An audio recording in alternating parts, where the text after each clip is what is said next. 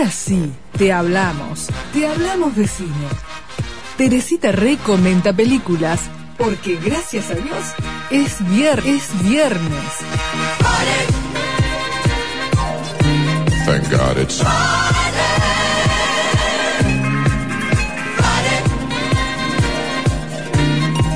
it's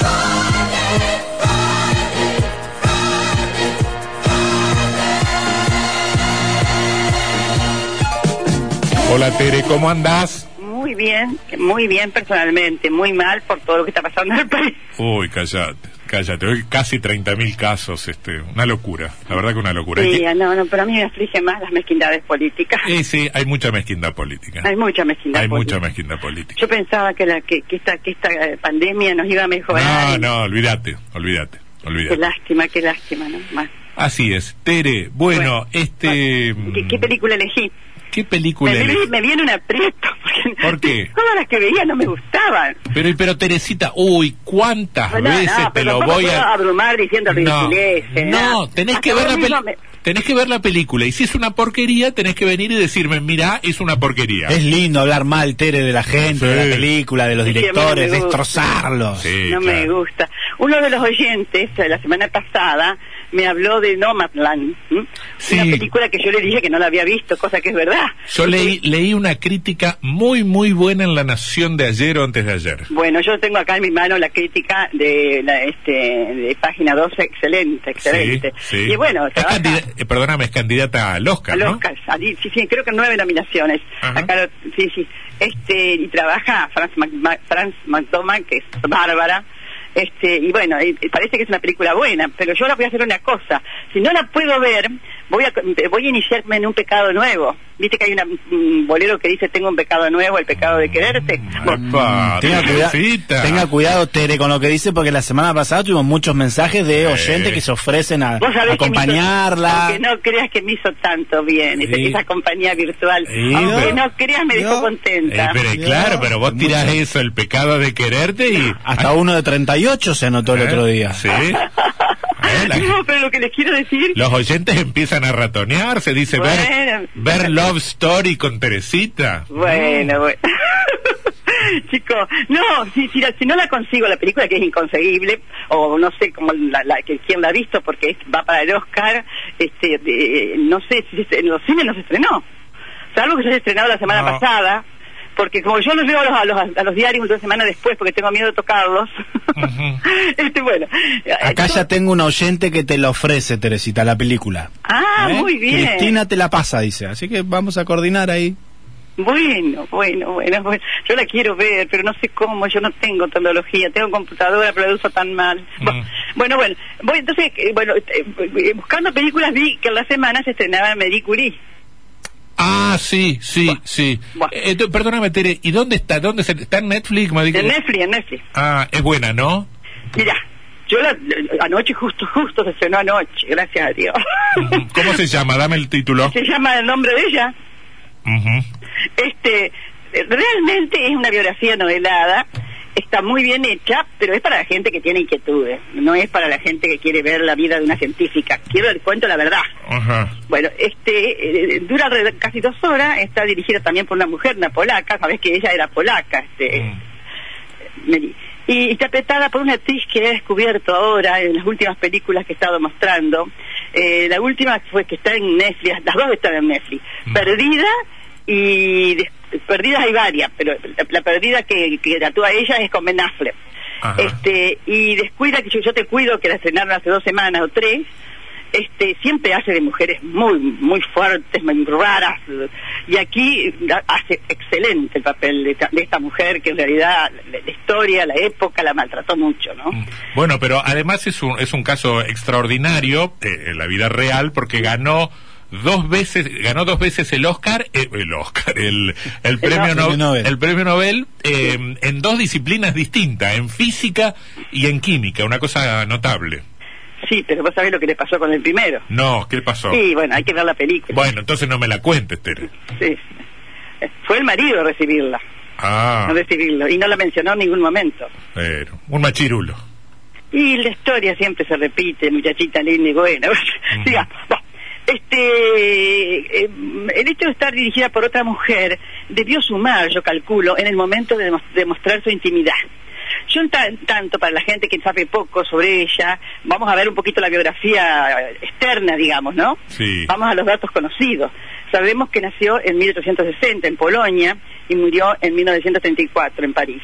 Era polaca y su nombre era Medi... Ay, yo no sé... Klodowski, Klodowski. Klodowski. Klodowski, ajá. Mm. Su marido, Pierre Curie, este, nació un año antes, 1859, y en- realidad, eh, te, te corrijo porque lo tengo acá, es Sklodowska.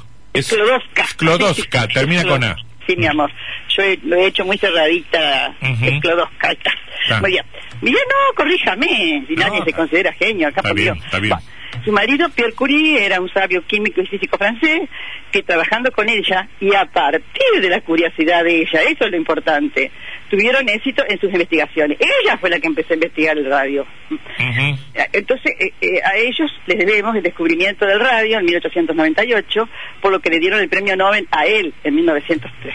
Ujú. Él muere y ella continúa investigando y recibe el Nobel de Química en 1911.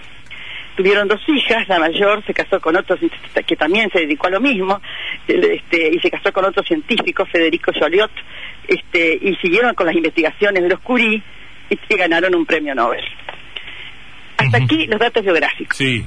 Pero la película la vemos en sus primeros mm, días en París, estudiando en una pobre pensión, maltratada por sus profesores, y la notable resistencia al género masculino por darle un lugar. Eso es terrible, ¿no? La vida cambia cuando se casa con Pierre. Trabajan juntos en un pequeño laboratorio, con escaso personal, pero ya organizados. Y ella trabaja a la par de un hombre, aún embarazada, y no deja de cumplir, porque no deja de cumplir con sus deberes de esposa. Bueno, tuvo la suerte, eso vamos a ver la parte positiva, de casarse por amor, con amor, con el hombre que amó. Ujú. Y él la amó a ella. Por lo menos en la época de antes no era, no era así. él, también la amaba. No obstante, ella no pudo ir a Suecia a recibir el premio porque él, él, él- él fue solo, porque ella recién aca- acababa de tener su segunda hija, y lo recibió en 1898 y no la menciona en el discurso. Eso para mí no tiene... Imperdonable. Es imperdonable. Mm. Hay algunas fricciones cuando él vuelve, por supuesto, pero siguen juntos, siguen juntos, las mujeres siempre perdonan. Ella perdona, claro. Ella perdona. Hasta que él muere ocho años después, como consecuencia del material que manejaba con sus investigaciones. Los dos en realidad mu- murieron por eso.